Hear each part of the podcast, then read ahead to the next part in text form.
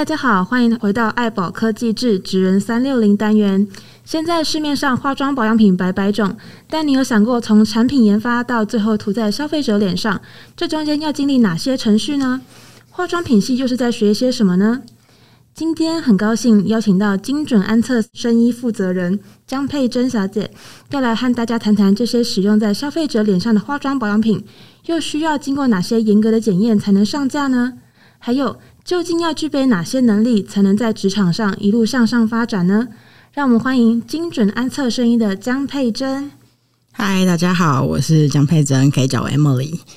可以请你做一下自我介绍，然后简单介绍一下精准安测生医。好，嗯，好，大家好，嗯，我本身毕业于中国医药大学的药用化妆品学系，那今年也刚好是我大学毕业进入职场的第十年。那我们公司精准安测生医，它的英文名字叫做 PSET，P S E T。那我们公司理念其实就在这个名字名称里面还蛮明显的。那四个英文字母 P S E T 分别代表。就是 P 是 precision，然后 S 就是 safety，然后 E 就是 efficacy 功效，然后 T 是 testing 检测。那我们公司就是希望以这个 precision 精准的。呃，作为我们的公司主要核心理念来提供客户，像是化妆品法规的顾问，或者是产品，如果他们有需要做安全性或功效性检测的一些咨询跟服务。那另外，我们公司也有在贩售一些皮肤或者是头发的检测设备。对，然后我们客户像是一些化妆品的保养品品牌啊，或者是生技制药呃研究单位。然后或者是像一些医学美容，或者是大专院校等等，都会是呃我们的客户。嗯，从化妆保养品的研发到可以上架，需要经过哪些程序才能拿到消消费者的手上呢？OK，那呃，一个新的化妆品它要开发出来的话，其实其实还蛮复杂的。但如果我们单从单纯从我们产品的外观上面来看的话，一个新的化妆品它就包含里面的呃原料嘛，就是你用到的乳液啊、化妆水，所以我们要知道它是哪些呃原料成分去组成的。那这个我们可能就要先去思考到它的呃。活性，你想要用到什么样的功效性成分？那或者是你想要用到什么样的剂型？然后这样的搭配去研究它的配方。那配方设计研究完之后，你要选择适当这适当的瓶器。那瓶器的选择不是呃哪个漂亮就好，可能我们要看，哎，它是乳液状的，所以它可能用挤压的比较好。那或者是它的保存方式，它可能里面活性成分比较高，所以我可能需要用真空的瓶器，让它比较不容易长菌之类的。那还有它的其实包装大小。也跟呃产品的使用方式有很多的关系，对。那再来就是整个美学嘛，因为我们我们买产品其实呃都是女生在买保养品的时候，其实很注重就是它的外包装到底可不可爱啊，漂不漂亮。所以在整个包装设计上面，还有产呃产品的外包装，然后再到后端的行销，这些其实都是要去做思考跟考量的。那当一个配方完成之后，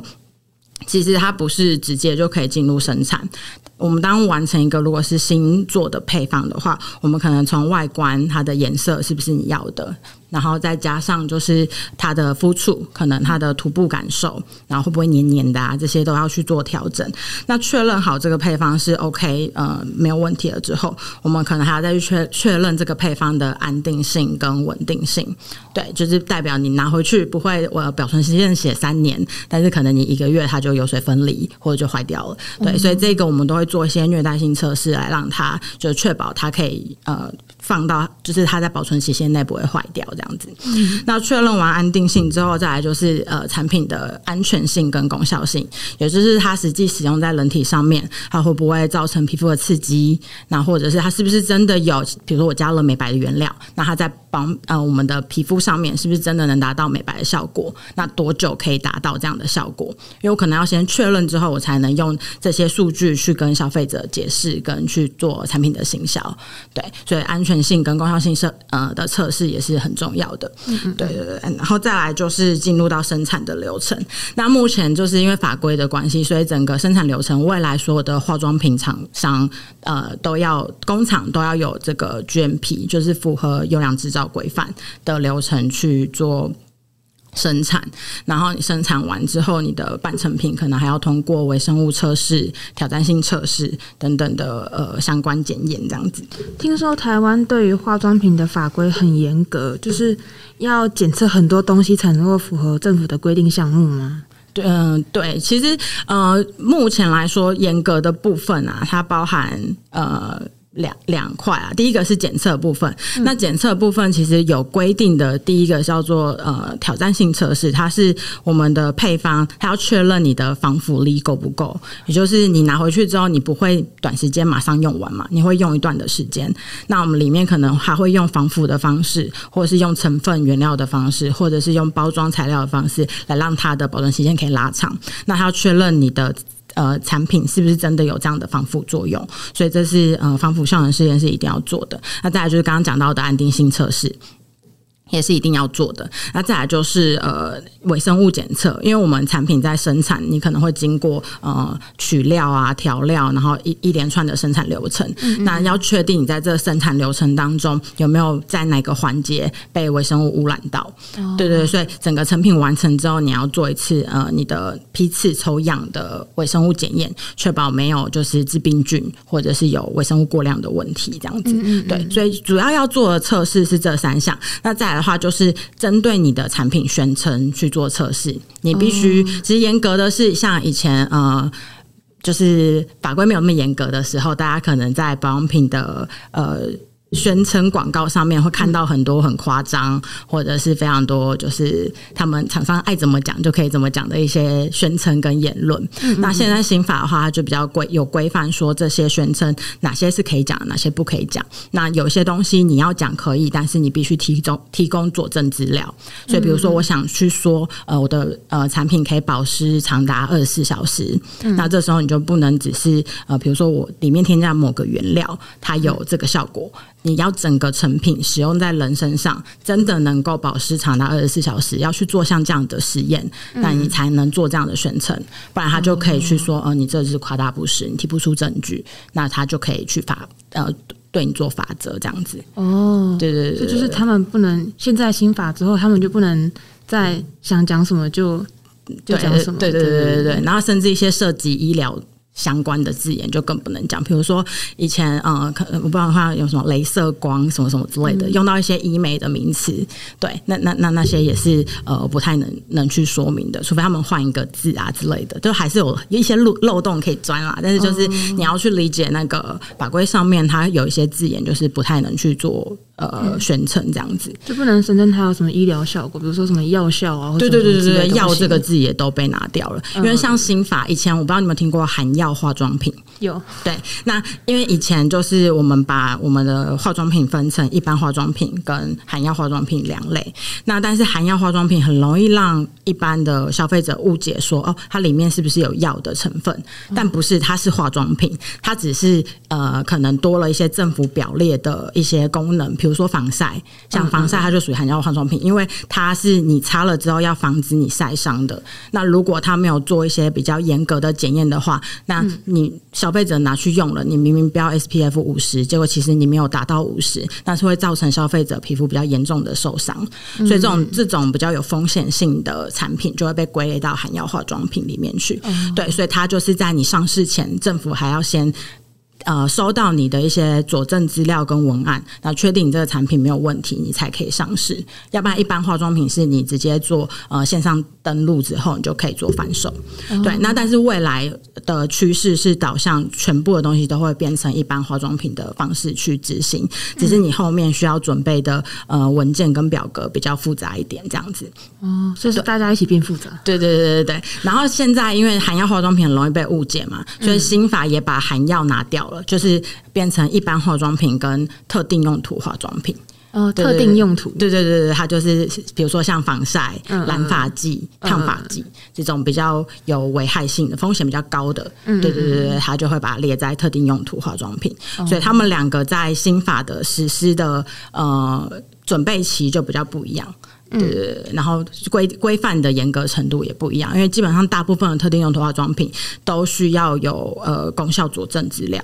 哦，对，那如果是一般的化妆品，比如我们常在用的保湿化妆水啊、保湿乳液，那就不一定，就是除非你的宣称有，比如说像我刚刚讲到的，有比较特殊的宣称，你才一定需要这些佐证资料。哦，对，那化妆品、保养品，它它宣称的那些功效，比如说什么修护啊、保湿这些，他们是怎么验证出来的？OK，呃，保湿的部分啊，其实它。它的验证方式就是我们其实很简单，就是我们会做 before 跟 after 的测试，就是使用前、嗯、使用后，然后并且去比较一个没有使用的空白组。那其实最简单来讲好了，我们可能会用我们的两只手臂，然后在手臂上面就是标记两个地方之后，那我们用保湿精准的保湿检测设备。那它通常的原理会是用电容的方式，对，但那个原理要讲起来可能就有点复杂。如果有兴趣的话，可以去参考我们公司的影片，有去详。细解释那个保湿剂的原理，这样子。嗯嗯。对，那基本上简单来说，就是我们会用保湿剂去去测我们皮肤的电容值，然后会知道达到一个数值，比如说假设是十好了，那这是使用前嘛，没有用产品之前。那使用后就是我们把产品涂上去之后，那我们会等它吸收，大概会是等十五到半个小时。对，看产品的呃剂型的特性，再做微调。吸收之后，我们再做第一次的测试。然后可能我们会定个假设一个小时、两个小时、四个小时、八个小时，那甚至到十二跟二十四个小时，然后去在同一个部位。一直去做测试，每个时间点去测试，然后去计算它的改善率。然后另外一只手可能就是什么都不抹，那一样在每一个时间点去做测试，那就可以比较出来。哎，有使用的它的保湿度可能呃一开始达到了八九十，然后可能会随时间慢慢下降嘛，但它可能还是维持着一定，可能最后维持到呃四十，但可能还是比一般原本的十还要好。那另外一只手可能就不变，就一直在十十五之类的呃。做上下波动的调整，那这样我们就可以去看，就是呃，产品是不是有这样的保湿特性，这是算是最简单的一个测试啦。对对对对对对。那其实也是要经过蛮多手续的，就是要要一直反复去检验。对，而且不是测一个人就好，因为通常我们做实做这种临床的人体测试的话，通常要呃至少二十个人，以欧盟的规范的话，对，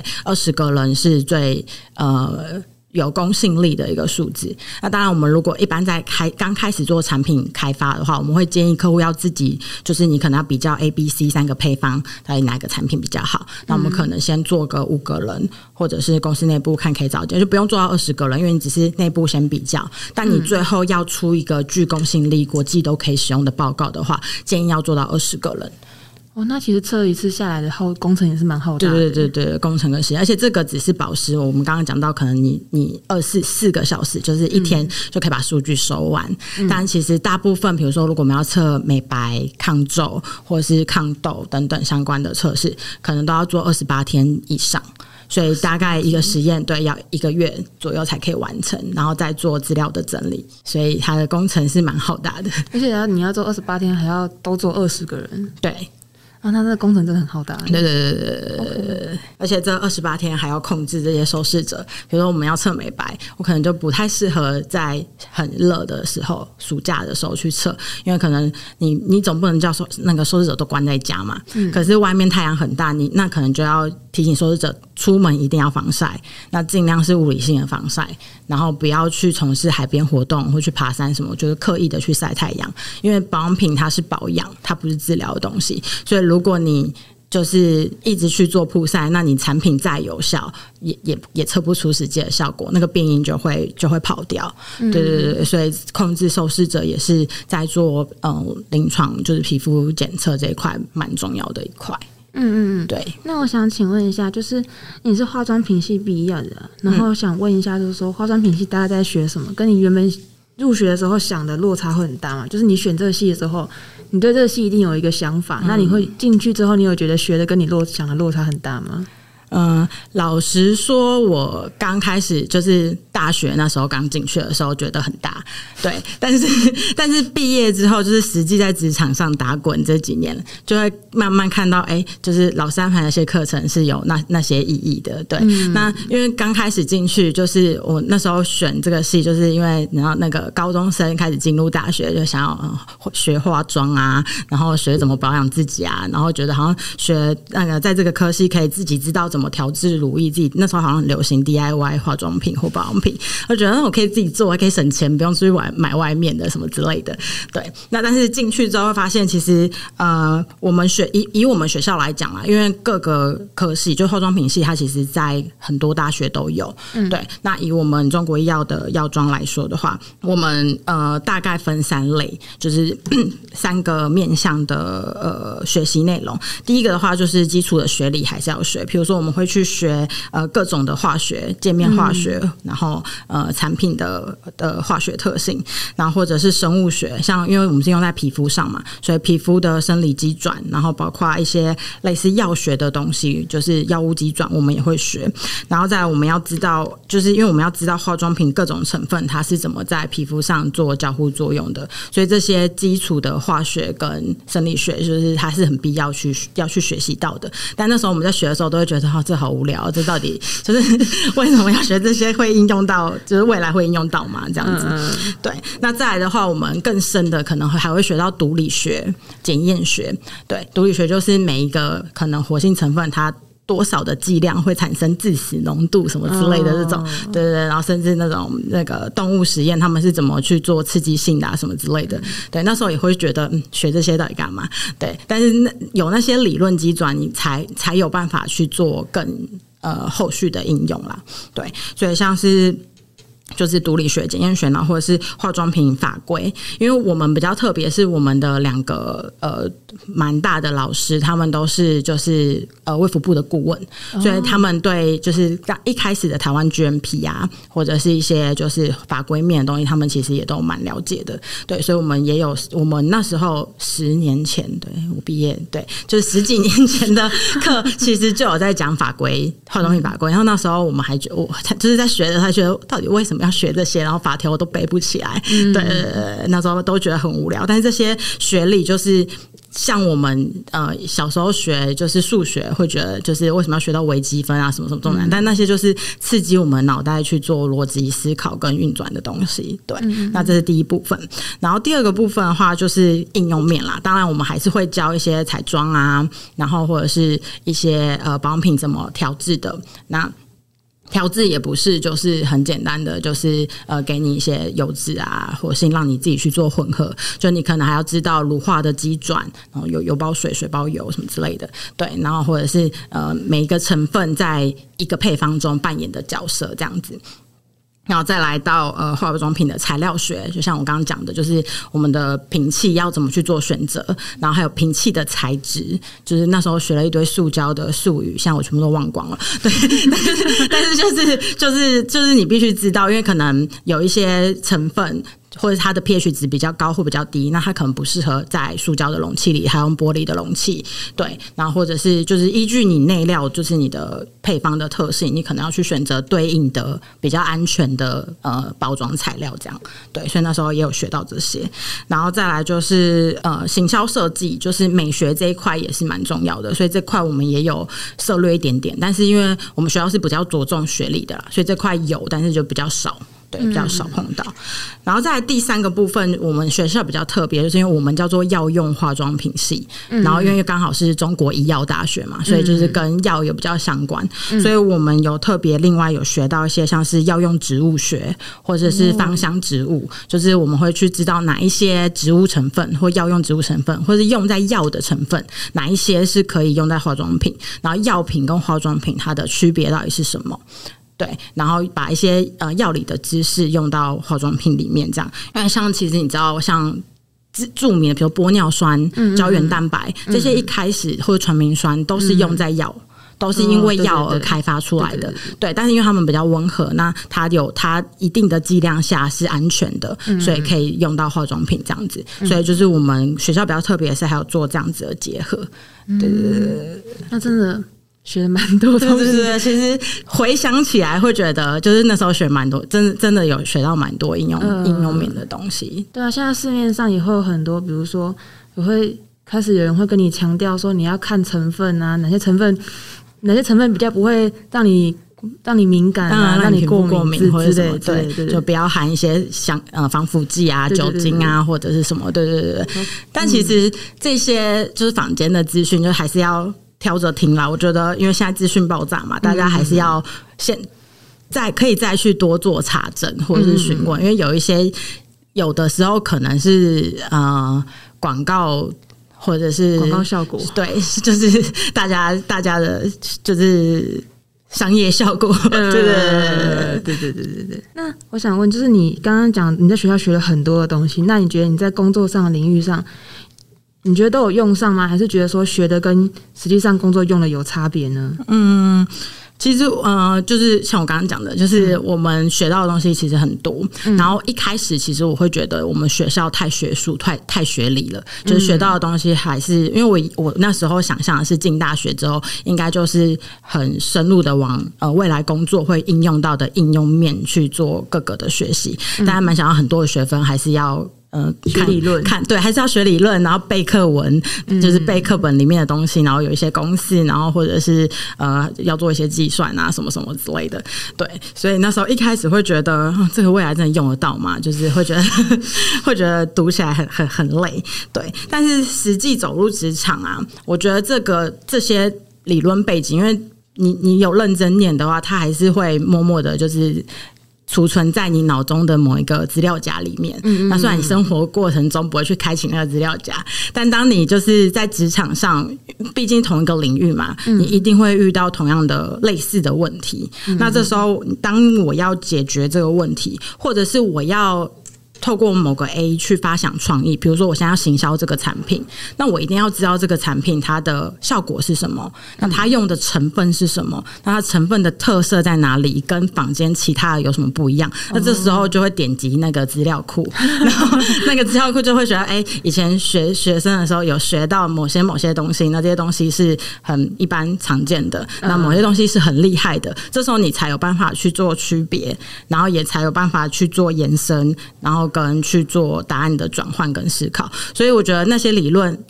一定多多少少还是还是有帮助到。因为如果这些你都是空白不知道的话，那当你遇到真正要应用面的问题的时候，其实你也没有一个素材去做转换，这样子、嗯、没有东西可以参考。对对对对对对对，所以我觉得这是就是那这些知识，其实在实际应用上还是会提供到蛮多的一个辅助。嗯嗯，对对对对，那。嗯，你刚毕业的时候是个新鲜人嘛？那你现在是公司的负责人，我们想就是问说，那你中间的过程，就是你觉得你经你需要经历哪些事情？好，这个其实从呃新鲜人变负责人这件事情啊，呃，我觉得很大很大很大的一块就是运气，就是就是时运的呃运气很重要啊，真的不并不能说运气真的很重要。那还有一块就是跟对人，嗯，就是我觉得我蛮幸运的。是因为第一份工作的挫折，让我知道，就是职场不是想象中的这么简单。嗯、所以就是那时候，呃，在选进，就是让我一路一路就是到精准这开精准这间公司的公司的时候，那时候就是我很看重公司的气氛跟老板的。价值观，对，所以呢呃，我觉得挑选一个对的上司跟一个值得你跟随的老板是很重要的。我那天才听到一句话是，呃呃，不不愿不会让你赚钱或不会让你向上成长的，就不是好主管或好老板。对对对对，所以像我后来就是很愿意待在这间公司，我在我在精呃精准，然后精准的母公司待了到目前已经。要呃第九年了，哦，对对对对，所以就是我觉得跟对主管很重要，就他会很很无私的提供你一些呃知识，然后让你去做学习，然后让你去发挥那。这样在这样的状况下，你自己当然要够努力啦。对，嗯、那呃才会比较有机会去去往上走这样子。嗯嗯，对对对。那你觉得就是具体要往上走，需要具备哪些能力？嗯、呃，我自己觉得最重要的一点是一个不断愿意去学习的能力，就不断愿意自我学习的能力。不是说呃我叫你去学英文，你才想去学英文，嗯、然后或者是我叫你去干嘛干嘛，你才想去学，而是你自己要自觉说哦，我现在。在这边遇到了什么困难？那这个困难是因为我哪方面不足？然后你会愿意去学习。那这件事情很重要，是因为你要有学习新事物的热情，你才会有找到问题最佳解决方案的机会。对，就比如说你遇到一个别人解决不了的问题，但是你愿意去思考，你愿意去找答案，或者是你愿意去学新的方式，或者你已经学了新的方式，你才有办法用这样的技能去解决别人解决不了的问题，或者是更快的解决同样的一件 routine 的事情。那你有这样的能力，自然很自然的就会被公司重用，因为就是。大家其实，在职场上很常做的事情，就在解决问题嘛。Oh. 对对对对，甚至我们要赚钱，什么就是解决别人解决不了问题。比如说，你想要我，你想要买化妆品，也是因为你想变漂亮嘛，所以解决变漂亮这件事情。嗯、那如何让它变得更快速、更简单、更容易、更有效？对，那就是。很多东西都是新的知识，要一直去做学习的部分，对，所以我觉得自学这件事情是蛮重要的。那另外态度的部分，我觉得很重要一点就是，呃，你不要太计较去付出，但是要让你每次的付出是都是值得的，都是很有意义的。对，就是呃，其实简单来说，是把你的时间花在有意义的事物上。对对对，不是每次呃，可能一个案子落到身上就抱先抱怨说，哎，为什么是我做啊？为什么其他人都闲闲的没事？对，因为通常机会不会出现在 routine 的事物上，通常机会都是出现在一个特殊的 case。比如说我像我的例子，我们会成立精准这间公司，我原本的母公司是做原料的进口、进出口，对，那我只是一个行销人员。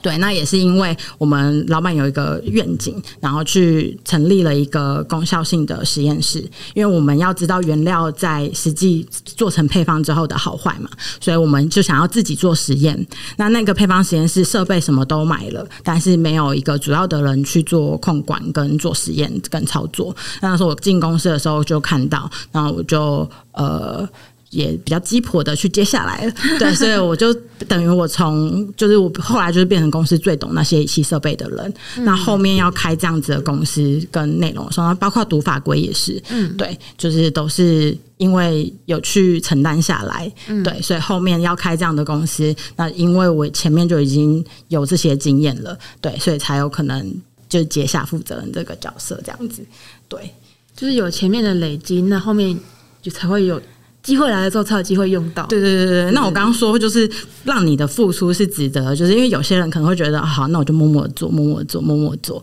对，那呃，或者是说啊，反正是老板交代的事情，那就算我不认同，我还是做，就反正我就把事情做好。那呃，我老板曾经跟我讲过呃一句话，就是你如果是呃一般的职员，你你要当一般的职员或者是一般的执行者的话，那你就只是。Do things right，就只是把事情做对而已，就把事情做好。嗯、但如果你要当管理者，你要当主管，要走到比较高层的话，你要 do right thing，就你要知道你是你在做的是对的事，然后带领你的团队去做对的事情。嗯、对对对，所以如果是。假设今天我遇到呃老板呃交代了一件我不认同，或者是我觉得对公司注意可能没有那么大的事情，那呃你如果是你，你会怎么做？我可能会默默的做，对，就就可能会是就默默的做，反正薪水是他发的嘛，那做出来成效不好也是老板负责嘛，嗯，对，对。但是如果是我的话，我可能就会去。呃，先了解一下他为什么要交代这件事情，他背后的目的是什么？嗯，对。那知道他的目的之后，我再去想，因为他会叫你做，不可能是做对公司有害的嘛，所以他一定有一定的利益在。那你知道他的目的是什么之后，你再去思考是不是有更好的方式，然后更有效率，或者是因为我自己很懒啦，我不喜欢花就是两三倍的时间去做一件我觉得可能十分钟可以完成的事情。嗯，对，所以就会去找到比较。你要是这样说投机嘛，反正就是去 找到比较适当的方法，对，有效率的方式 去去去完成这件事情。那我我我把我的想法什么都呃想好之后，我再去找老板讨论，然后跟他说：“哎，呃，我知道你做这件事情是因为要干嘛干嘛，就是你的目的是什么？”嗯，那。可是我觉得你原本的方法可能有什么样子的呃劣势在，然后呃提出一个新的解决方法。嗯、那如果你的提出来的方法真的比原本的好，那我相信如果是好的主管，就绝对不会阻止你。而且重点是他了解，他知道你你你懂他的呃他的目的是什么。嗯嗯嗯，那只要你能帮他达到目的，他其实不会管你过程怎么做。哦，对对对对，所以这是就是我自己在做事情的时候，我会去这样子去跟老板做沟通，就我也不会直接怼他，就是说，嗯，嗯，你这样做不行，这不好什么，就是我不会马上在会议上或者是在被交办的当下就去回嘴什么的，因为这样老板就可能觉得啊，你就是不想做或者什么。嗯、对，那你有这样跟老板的沟通过程讨论，那如果最后执行出来的结果也是不错的，那其实老板很容易就看到你了。他就会觉得，哎、欸，你你是有在思考的，你是有在找方法的人，嗯嗯，对，就你还是有做到老板想做的事情，但你又给了更好的方法，没错没错，而且这样就是后面他会会很放心的把事情交给你，然后就让你自己去发挥，嗯，对你也不用就是绑绑手绑脚的这样子，嗯，对对对对。那我们想问一下，就是说我们刚刚讨论的很多就是自我学习啊，或者是付出啊，然后。更有效率的、更更好的做事方式。那我们想问说，你在职涯发展上面有没有遇过，就是你印象比较深刻的困难或挫折？那你是怎么去解决它的？挫折这一块，我觉得应该是我们刚成立，就是刚开始要成立这间公司的时候，其实呃，因为我们算是比较早开始了解，因为我我老板他就是会去看趋势，嗯、然后。把呃趋势的内容去教育给客户。那因为台湾的化妆品法规，它是二零一八年中才实施的，嗯、对。那但是我们在二零一四年就开始教育客户法规的重要性，然后跟呃现在业者该怎么去解决跟因应，就是在把现在精准的理念带给客户了。嗯、那那时候其实推广起来，客户就是感觉就像听课这样听听，其实他们。呃，蛮多客户其实不一定买单，他觉得哎，不一定会照着那样的方式走，因为还没开始实施，还没遇到，或是会觉得没那么严重之类的。对，所以刚开始我们在做很多教育训练啊、办研讨会啊什么的时候，其实效益是没有那么好的。对对对，所以也是大概熬了两三年，就是政府真的要实施之后，那大家才真的有感受到，哎，对我们当初一直在宣传、一直在说明、在教育教育消费呃教育。我们客户的这些内容，呃，是真的。然后，呃，因为很多。呃，客户或者是很应该大部分的人啦，都是呃临时抱佛脚型的，可是 真的要实施。哎、欸，我真的遇到问题了，那我再来解决。对，所以当他们真的遇到的时候，也还好，我们前面有做这些辛苦的铺陈，所以他们就会觉得，哎、欸，那好像精准可以帮助我们解决这些问题。所以就后面后半段就变成客户就会蛮主动的自己问过来这样子。哦，就是就是你们等于其实前面已经帮自己铺好了路，嗯，但是熬了蛮久的。对对对对，但是那那那这里就会比较。要比较辛苦一点，而且还有就是当初在念法，因为我我们台湾的化妆品法规是 follow 欧盟的，就是台湾的目前的这个化妆品新法是 follow 欧盟的。二零一三年开始实施了新法，所以我是二零一三年的时候，我们老板就叫我念这份欧洲的法规，哦、对，然后它是英文的，然后又是一堆法规条文，然后又非常的无聊，对，所以那时候我在念，对，我在念那个份法规的时候，其实头也是蛮痛的，然后还要整理一些文件，让他就是让我们可以去做演讲这样子，嗯、对，所以那时候整理那些东西是蛮崩溃的，但因为自己整理过，所以到后面就是台湾政府。东西出台，然后我稍微比对一下，知道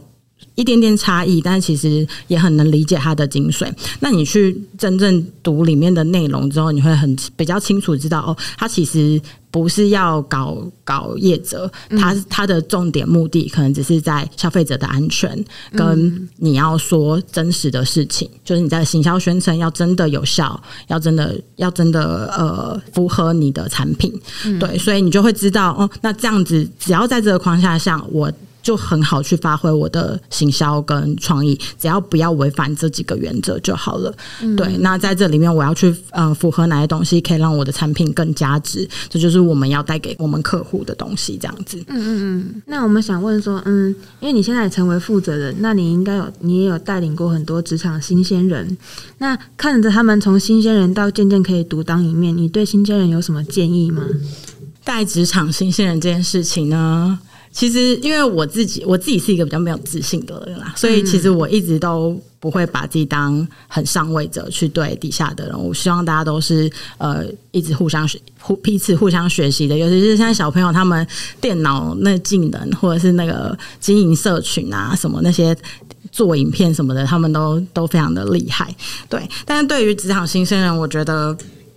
就是。有一个很重要的点，就是我觉得你在找工作之前，先找你生活的目标。对，生活不是生涯。不是生，不是不是你生命的目标，只是你生活，你想要过什么样的生活？你想要过的是呃舒舒服服的生活，还是很有挑战性的生活，还是什么样？你先了解你生活的目标，因为我觉得工作它只是实现你梦想或实现你生活舒服的方式的一个手段而已。对，所以如果呃你的目标你知道了，那你就看你是要为了那个目标去增进技能，或者是去呃存更多的钱，或者是去。建立人脉等等的，对，就是这些是你你有那个目标之后，然后针对你自己的专业技能嘛，然后去去找到比较容易找到合适的工作，比如说化妆品系出来，可能有研发业务，呃。行销大概这这几种类的的工作，对，那你可能就可以先参考一下你的生活想要怎么样，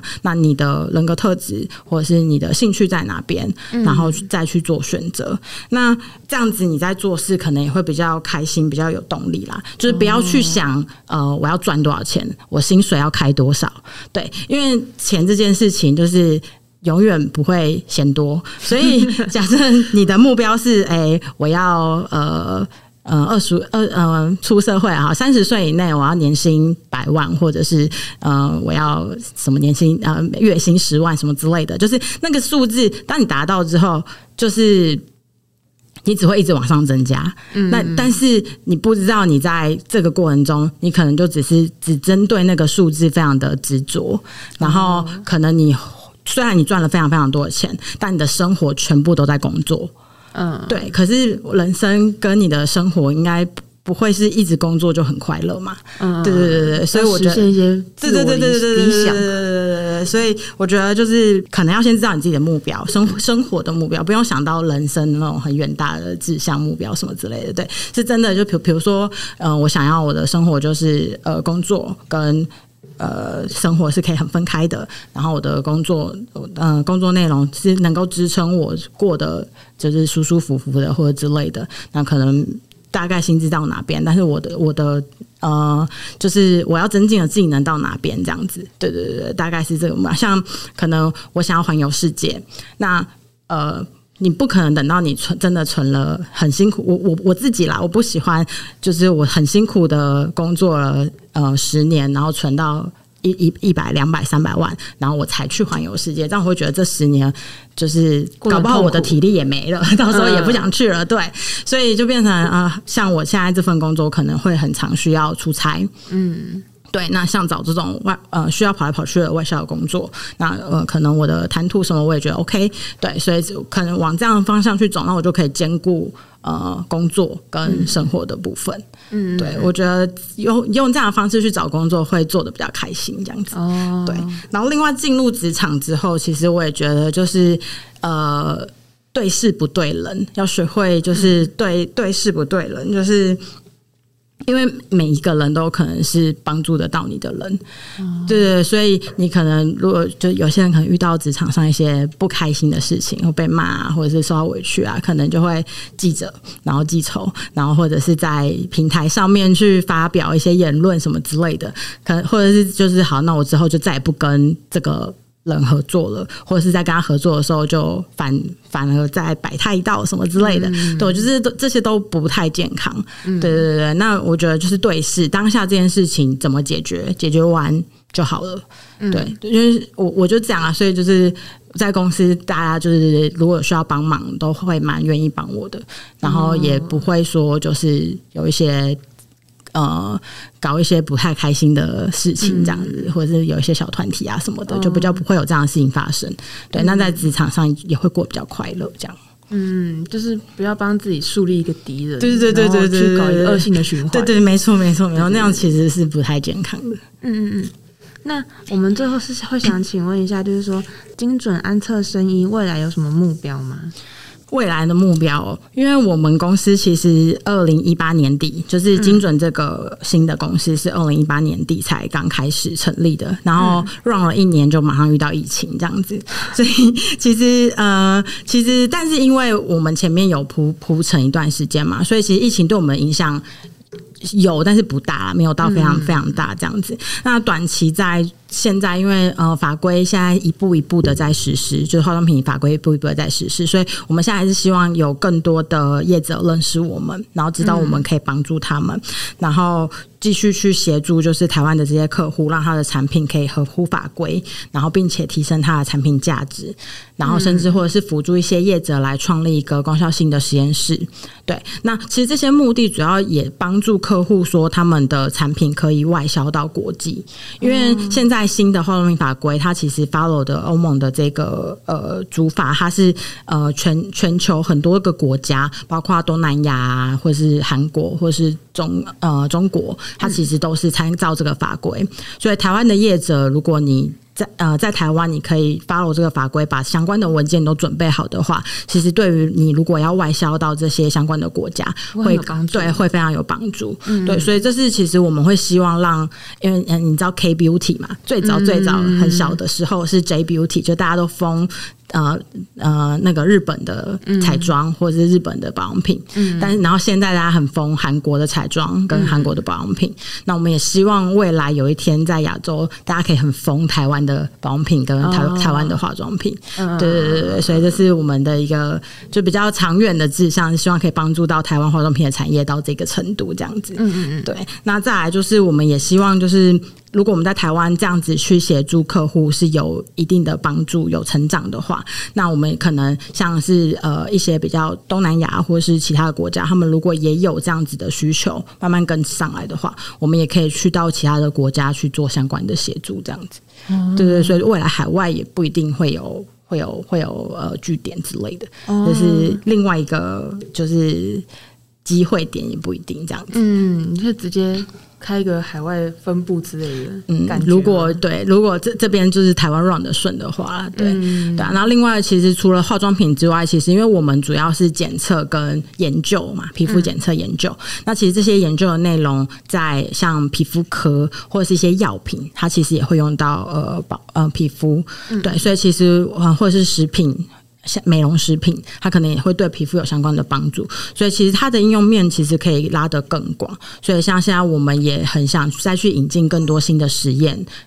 跟方法，然后跟新的检测的设备，那就希望可以拓展到像是药品啊、食品啊、跟医学等等的相关领域这样子。嗯嗯嗯，对，好，那很感谢我们今天邀请到的呃精准安测声音的江小姐。如果喜欢这集的话，欢迎到 Apple Podcast 底下订阅爱宝科技志，点五颗星订阅一下，也可以留言让我们听听你的想法。我们下次见哦，谢谢，拜拜，谢谢，拜拜。